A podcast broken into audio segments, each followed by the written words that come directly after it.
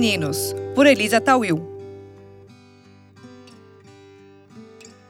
Jornalista, pedagoga, especialista em infância, educação e desenvolvimento social e em gestão escolar. Ela é mãe e também esposa. Uma das responsáveis pela unidade Perdizes do Colégio Pentágono, minha convidada nessa edição de Vieses Femininos é Júlia Contier Fares. Bem-vinda, Júlia. Obrigada por estar comigo aqui no Vieses Femininos. Obrigada pelo convite, Elisa. É um prazer estar aqui no Vieses. Júlia, recentemente o Pedro Lino, que é mestre em educação e especialista em gestão escolar do Grupo Positivo, afirmou que precisamos deixar claro que o ensino remoto em meio à pandemia não se trata de homeschooling. E ainda completou que os pais estão atuando em casa como mediadores do ensino. Agora que a didática né, é responsabilidade da escola e do professor. Queria começar nossa conversa te perguntando: homeschooling e ensino remoto é a mesma coisa? Exatamente isso que ele traz, Elisa. É, homeschooling não é a mesma coisa que ensino remoto. Homeschooling, a responsabilidade é, dos, do ensino não está na, na instituição, né? Está na, nas mãos dos responsáveis pela, pela criança. No ensino remoto, a responsabilidade curricular é da instituição de ensino. Então, é ela que pensa o que e como vai ser ensinado para cada criança e cada faixa etária. Os pais, eles podem entrar como mediadores, então, auxiliando na execução de cada tarefa, é, ajudando os filhos é, a se organizarem, a estabelecerem horário, rotina, e ajuda até na hora de executar e entrar em contato com a escola para tirar dúvidas e, e, fazer a mediação até do, dos meios eletrônicos, né? Ajudar aí né, com essa com essa tecnologia que nem não era tão familiar para muitas crianças. Mas a parte de pensar o currículo no ensino remoto é responsabilidade da instituição de ensino que essa criança está atrelada. Então, é muito diferente do homeschooling quando os pais decidem o que eh, eles, os filhos vão ensinar, eh, vão aprender dentro de casa e como, né? Então, são, é uma questão de responsabilidade eh, pedagógica, né? Então, é bem diferente mesmo. Agora, nessa diferença, né? A gente vive um momento atípico, um momento de pandemia mundial, é, com uma crise de responsabilidade estrutural de vários níveis, né? Social, político, até mesmo de higiene. E quando a gente fala de responsabilidade, não dá para excluir dessa conversa o papel nosso, né, como mulheres e mães, nesse momento, não só no homeschooling, mas no ensino remoto. E falo aqui por, por experiência própria, porque por mais que, que, esteja sendo instituído o ensino remoto por conta da instituição atrelada, no caso aos meus filhos, como exemplo, existe uma responsabilidade nossa, como mães agora, de dosar o quanto essa criança fica frente a uma tela, o quanto essa criança precisa também se dedicar a esse é, novo normal é, que foi instituído como que você vê, Júlia, esse papel, essa crise de responsabilidade e o papel nosso como mulheres, e aí você com dois chapéus como mãe e também como uma, uma responsável eh, pedagógica, nesse momento?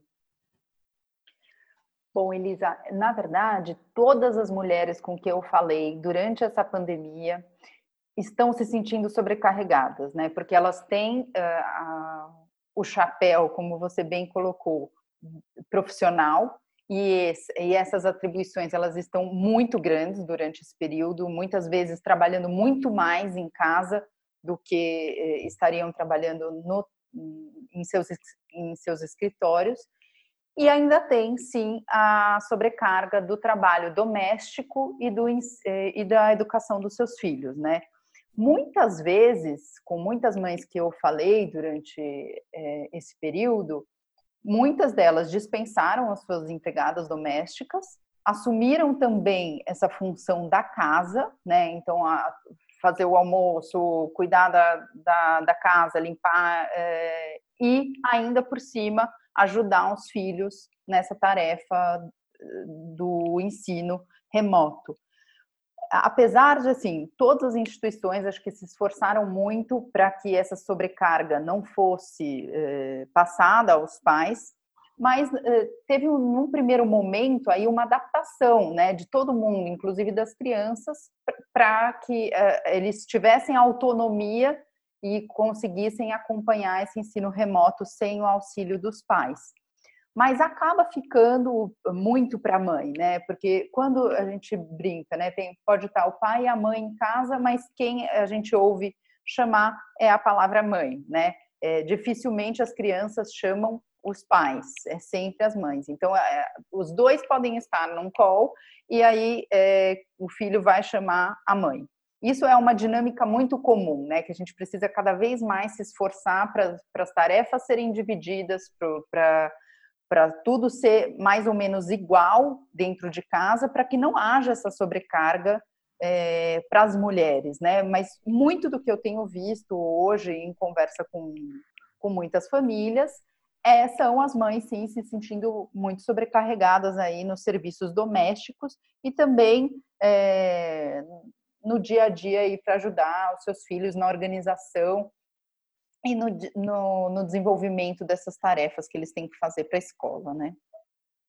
Agora, esse ponto, né, da questão da equidade dentro de casa, é, é um reflexo do que a gente também já vê na sociedade. Tem um estudo da consultoria de alta gestão estratégica Bain Company que mostra que 57% das mulheres no Brasil têm nível superior e 60%, 60 da população economicamente ativa é formada por mulheres. Agora, apenas 16% das posições executivas são representadas né, pelo público feminino enquanto os homens ficam com os outros 84% dos cargos de alta liderança. No nível CEO das empresas, o C-Level, 3% são mulheres e 5% ocupam posições em conselho de administração. É uma diferença grande, eu sempre abordo aqui no viés femininos, porém, quando a gente olha é, no, no âmbito da educação, do, do ensino, também existe essa essa disparidade, porque a gente vê muitas mulheres à frente, responsáveis pela educação. Agora, quando a gente olha tanto as instituições quanto os cargos políticos, públicos e administrativos, a gente começa a ver a presença dos homens e as mulheres não não, não chegam a exercer essa posição de liderança também no âmbito da educação. Como que você enxerga isso no dia a dia, na sua vida, e o que, que a gente pode fazer para mudar esse cenário? Eu acho que a escola ela é sempre um reflexo da sociedade, né? Ela é uma pequena amostra de como a sociedade está organizada.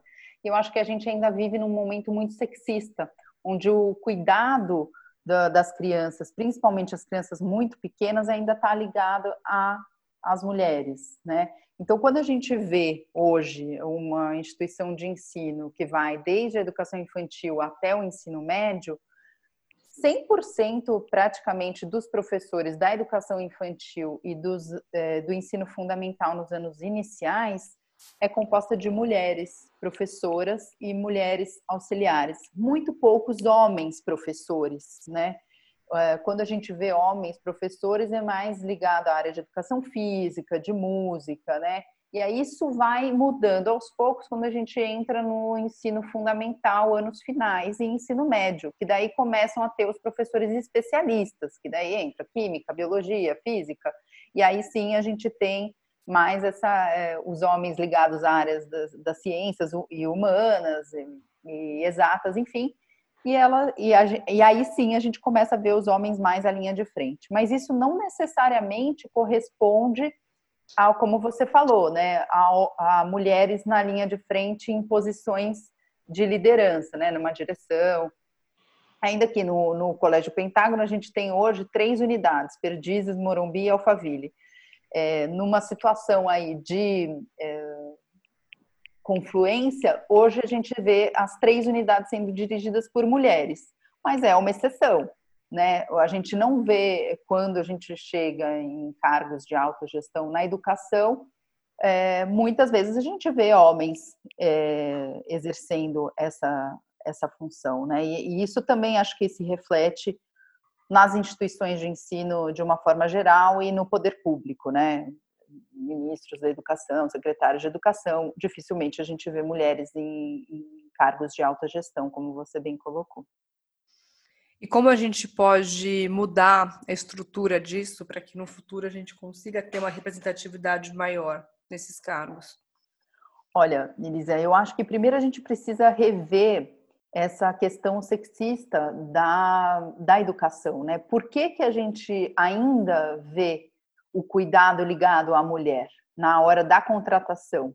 Né? Eu acho que ainda existe uma barreira, e tanto nas, das instituições quanto das famílias, de uma relação de confiança da, do papel da mulher nos cuidados com as crianças muito pequenas.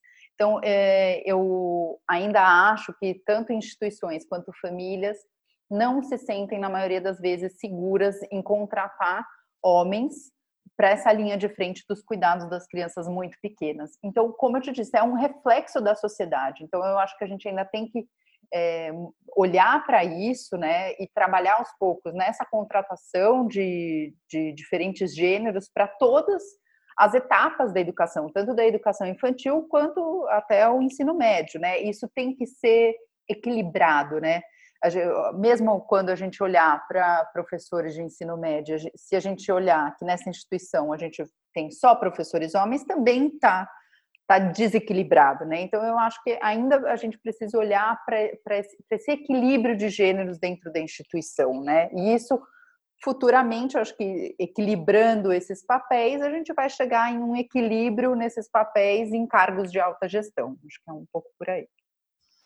Gostei da tua abordagem porque traz eh, os vieses inconscientes e geralmente a gente trabalha os vieses inconscientes aqui nesse nesse fórum do vieses femininos no ambiente corporativo, mas a gente tem vieses inconscientes da nossa vida, né? A gente nunca parou para pensar eventualmente que né, a falta de homens cuidando da primeira infância, poxa, o que isso significa, né? Será que eu não tenho confiança que um homem pode cuidar dessa né, dessa criança na, na primeira infância? Porque porque aí vem uma série de contextos históricos, de contextos sociais, de responsabilidades, mas se a gente talvez não, quer, não quebrar essa barreira, a gente não vai conseguir também refletir dentro da nossa casa essa dinâmica que a gente tanto quer de licença maternidade, de licença paternidade, porque é, a gente está falando aqui da mesma equidade, só que chega em alguns ambientes, parece que ela ainda não, não ela, ela ainda é estranha aos nossos olhos e ouvidos, né? A gente é, trazer a pauta de homens também cuidando da primeira infância dentro do ambiente escolar é algo que é, é, novo, pelo menos aqui nesse ambiente do, do viés femininos, e acho que é tão importante quanto, quanto a gente discutir licença paternidade. A gente também tem que olhar a, a equidade de, em, em vários espectros, e é fundamental o que você trouxe aqui.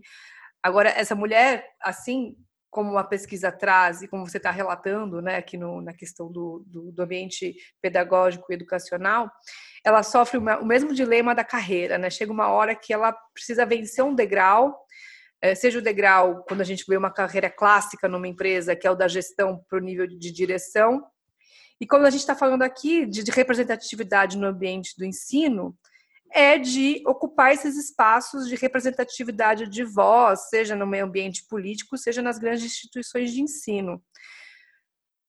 Você sente essas barreiras no seu dia a dia da sua vida? Como é que você vê isso pelos seus colegas do ambiente pedagógico? Como que essa existe esse, esse degrau uh, do que seria, né, numa, numa carreira clássica da gestão para a direção? Como é que você vê isso no processo pedagógico das instituições?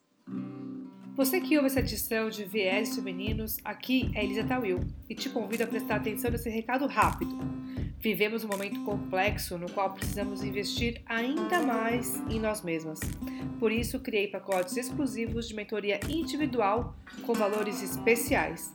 Procure o link na descrição dessa edição e escolha o seu. Então, eu acho que o ambiente escolar ele é mais feminino, né? Como a gente estava conversando. E aí, naturalmente, é, essa promoção para coordenação, coordenação pedagógica, ela vai sendo mais natural, porque é, quando você olha, por exemplo, para como eu falei, né, para a educação infantil, que é basicamente 100% das professoras mulheres, e se a gente pensar numa promoção dentro da, dessa equipe para um cargo de coordenação pedagógica, como já aconteceu em, em diversos é, setores, aí é, é, é, natural que seja uma mulher assumindo esse, esse papel. E na, nos anos iniciais né, do ensino fundamental também, porque como é, esse cenário é mais composto né, por, por mulheres, então acaba sendo natural na hora de uma, de uma ascensão, né, de uma vaga de coordenação pedagógica, uma professora mulher assumir esse posto. E isso acaba sendo é, não tão via de regra quando a gente chega, como eu te disse, nos anos é, finais do ensino fundamental. Daí a gente já tem uma representatividade maior dos homens e na hora de uma seleção é, acabam, às vezes, selecionando ou se candidatando homens, né? E aí a gente isso também se dá no ensino médio. Então, acabam tendo coordenadoras mulheres nos anos iniciais e no, no, na educação infantil coordenadores homens nos anos finais e ensino médio. Isso não é uma regra, mas a gente vê um pouco é, né, essa diferença aí na hora de assumir é, posições de, de, liderança dentro da escola. Então, é, acaba sendo um reflexo da sociedade mesmo, né, dessa questão do cuidado da criança pequena, estar mais ligado a, a mulher, e quando a gente fala de, de ensino, né, de disciplinas mais específicas, aí a gente começa a ver uma representatividade maior dos homens, e por eles fazerem maior parte desse quadro, acabam sendo promovidos ou, ou sendo, enfim, destacados aí homens para essas para esses cargos. E aí a gente tem uma tendência de coordenação do ensino médio para assumir direção então, acaba sendo uma tendência da educação, direção de escolas, muitas vezes liderado por homens, né? Mas, eh, como eu te disse, no Colégio Pentágono a gente tem aí um, é, um, um, cenário diferente, né? Três unidades, três mulheres nesses, nesse cargo de alta gestão, mas é, pensando que a nossa mantenedora é uma mulher, né? Então ela tem uma história de sucesso, de, de, empreendedorismo feminino, né? Ela empreendeu esse negócio e vem tocando essa escola é, há mais de 50 anos, né? Há quase 50 anos. Interessante isso. E, e quando você traz essa questão do, do homem assumindo algumas matérias mais especialistas, eu também abordo bastante aqui essa questão do especialista versus o generalista, e tem uma, uma né, tem uma abordagem bem, bem ampla hoje em dia do quanto o especialista e o generalista, né, um precisa do outro, e pegando essa, essa abordagem, na base nacional comum curricular, BNCC, dá importância a competências socioemocionais como autoconhecimento, autocontrole, automotivação, empatia e habilidades de relacionamento. São competências não só importantes, como fundamentais no momento que nós vivemos, ainda mais quando a gente aborda um momento de pós-pandemia, novo mundo, novo normal, o nome que a gente quiser atribuir a essa fase que a gente enfrenta agora na sociedade. Essas, essas habilidades, essas competências, quando abordadas no modelo da liderança Shakti, que é o meu estudo e a base também aqui do que eu abordo bastante no Viés Femininos, são competências e habilidades atribuídas ao polo feminino de forças, que não necessariamente é atribuído ao gênero feminino, mas a gente fala de competências do polo feminino e que devem ser trabalhadas para o equilíbrio de qualquer pessoa. Como é que você vê isso, a necessidade de, de, de incluir essas competências na grade curricular e quais são os desafios nesse ensino dessas competências das instituições é, pedagógicas hoje?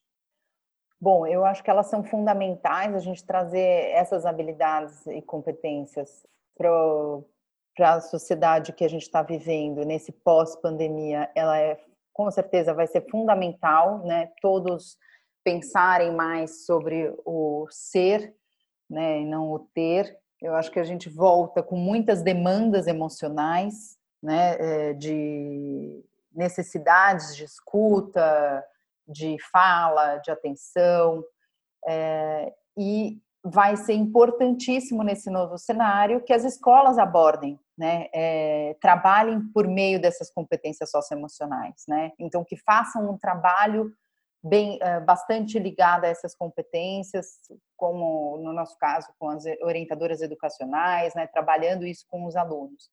Isso eu penso de novo que é um, a, escola não deixa de ser um reflexo né, da sociedade. Então, quando a gente traz essa questão da sociedade externa ou de alguma coisa que esteja acontecendo, a gente traz para dentro da escola para um debate, a gente gera essas habilidades nos nossos alunos. Então, quando a gente propõe a reflexão do que está acontecendo, é, de como eles se sentiram, de como é, eles estão passando por isso, é, e, e, outros problemas, né? Tantos outros, mas quando a gente traz essas questões para dentro da sala de aula, a gente acaba desenvolvendo tanto o gênero feminino quanto o gênero é, masculino, né? Essas, essas questões de fora, quando elas são abordadas dentro da escola, elas dão a maturidade e, e a competência socioemocional para ambos os gêneros, é, quando bem trabalhado, né? É, claro que alguns podem trabalhar melhores dadas habilidades do que outros, mas a gente tem que dar a oportunidade de trabalhar essas competências para todos os alunos, né? A gente tem que levar essas é, essa pauta para discussão, né, para todos os alunos. É, tem uma polêmica do momento, tem uma hashtag é, que ficou nos trend topics do Twitter que é mães hashtag mães com Felipe Neto ou hashtag mães contra o Felipe Neto. Felipe Neto tem um canal com mais de 30 milhões de seguidores é, no YouTube, ele é um youtuber e é, tem um irmão dele, que é o Lucas Neto, e tem muito se debatido sobre o quanto essa dupla de irmãos retém a atenção das crianças no YouTube e a dificuldade que os professores têm enfrentado hoje para reter a atenção nas aulas via plataforma é, de transmissão remota. Os professores vão precisar se readaptar essa linguagem, essa linguagem de, de, de como atrair essa atenção dessas é, crianças e adolescentes nesse mundo pós-pandemia? Como é que você vê o desafio agora de conexão com é, o professor e os seus alunos depois dessa pandemia tão influenciada aí pelo meio digital? Olá! Você já pensou em como deixar a sua equipe mais motivada, inspirada e preparada para performar no pós-pandemia? Eu tenho uma proposta para você. Jornada da Liderança Corporate, um produto personalizado que vai impulsionar o desempenho do seu time. Comece esse movimento agora. Saiba mais em elisatawil.com.br. Com certeza é um baita desafio, né, para todos os professores. Eu acho que já houve um momento de transição quando a gente passou do ensino presencial para o ensino remoto. Vários professores tiveram que se reinventar, né, tanto na sua didática quanto no seu no seu, na sua familiaridade com, os, com o, o, o meio digital, né? Porque nem para todo mundo é tão simples, né? Nem todos são nativos digitais, né? Como a gente brinca. É, então eu acho que a gente passou por esse primeiro momento, né? De, de aprender a lidar com essas novas plataformas e com essa nova linguagem, né? Da, da, da tela da internet. Mas um fenômeno que a gente viu muito eh, assim, muito interessante foram as câmeras e os microfones desligados, né? É, e, e uma discussão de até que ponto a gente pode pedir para que essas câmeras sejam abertas, os microfones sejam abertos, e o quanto a gente consegue medir que esses alunos estão envolvidos com as câmeras e microfones desligados, né?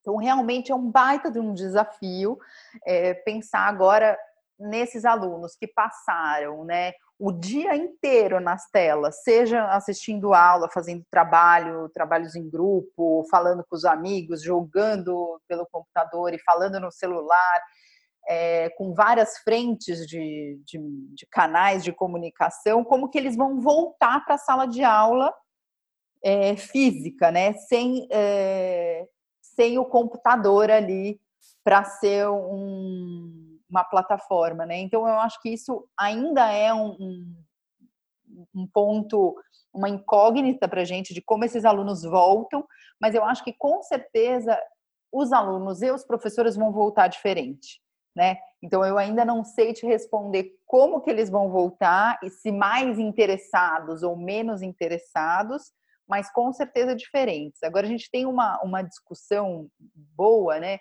Que a concentração, quando você está em uma reunião ou no, em uma aula presencial, a sua concentração ela é maior, porque você lida com os sinais do corpo ali da pessoa, você consegue fazer a leitura, né? Agora, quando você está é, aqui num computador, né, você tem poucos sinais, então você precisa usar mais o seu cognitivo para fazer a leitura do que a pessoa está falando. Então você se cansa muito mais, né? Então tem que ser tudo mais dinâmico para você prender a atenção das pessoas e tem, o tempo tem que ser menor, né? Porque essa concentração ela é mais volátil na, na tela, né? Então, realmente, assim, a gente tem um, a favor da, de, dessa volta presencial, que a concentração é maior no presencial do que a distância, mas eu acho que os professores também vão ter uma outra linguagem, porque aprenderam nesse meio, nesse meio do caminho aí, uma, uma linguagem mais dinâmica que a internet acaba propiciando, né? Mas é, é uma, é uma boa pergunta, né? Como que a gente vai voltar? Como vão voltar os interesses, né? Dos é. alunos e como que os professores vão voltar? Mas uma coisa eu tenho certeza que ninguém vai voltar igual, né? dessa pandemia. É, sem dúvida que é cansativo. Se é cansativo para nós adultos, imagina para as crianças. É. Só para encerrar, eu quero saber a tua opinião. Júlia, você acha que a pandemia apresenta uma outra ferramenta, uma outra possibilidade da gente utilizar para a questão estrutural da educação no Brasil? Será que o ensino à distância pode ser um grande, uma grande oportunidade para a gente tentar minimizar esse gap educacional que a gente encontra no nosso país? Olha, quando a gente pensa em distâncias eh, sociais, eu acho que essa nova tecnologia ela agrava ainda mais essas distâncias, né? É, então a gente viu uh, no, no, Brasil que a gente tem diversas realidades, situações de situacionais, né? É, como foi difícil para algumas realidades é, entrar em contato com a educação, né? A gente via no interior do Brasil é, diretores levando material a cavalo para os alunos, entregando as, as, apostilas. E, por outro lado, aqui né, em São Paulo, escolas é, como o Pentágono trabalhando com as melhores tecnologias, aulas ao vivo e, e todos os professores e alunos conectados.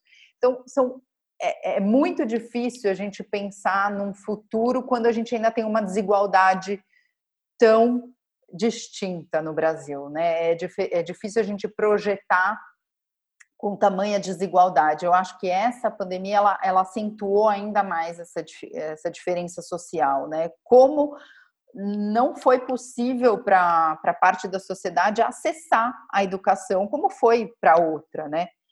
Por outro lado, eu acho que sim, é uma tendência, né? É, acho que a tecnologia ela veio para ficar, nada disso foi perdido.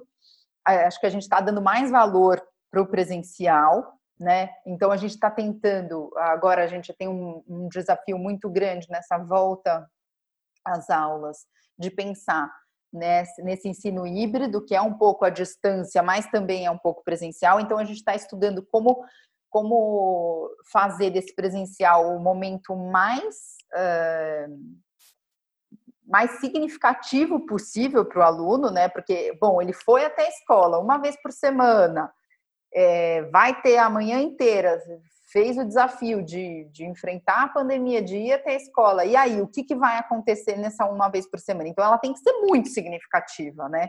Agora, por outro lado, ela vai continuar nessas quatro vezes por semana. Enfim, a gente está estudando sistemas de rodízio, porque a gente não volta 100% da escola, então, por enquanto, o ensino vai continuar sendo híbrido.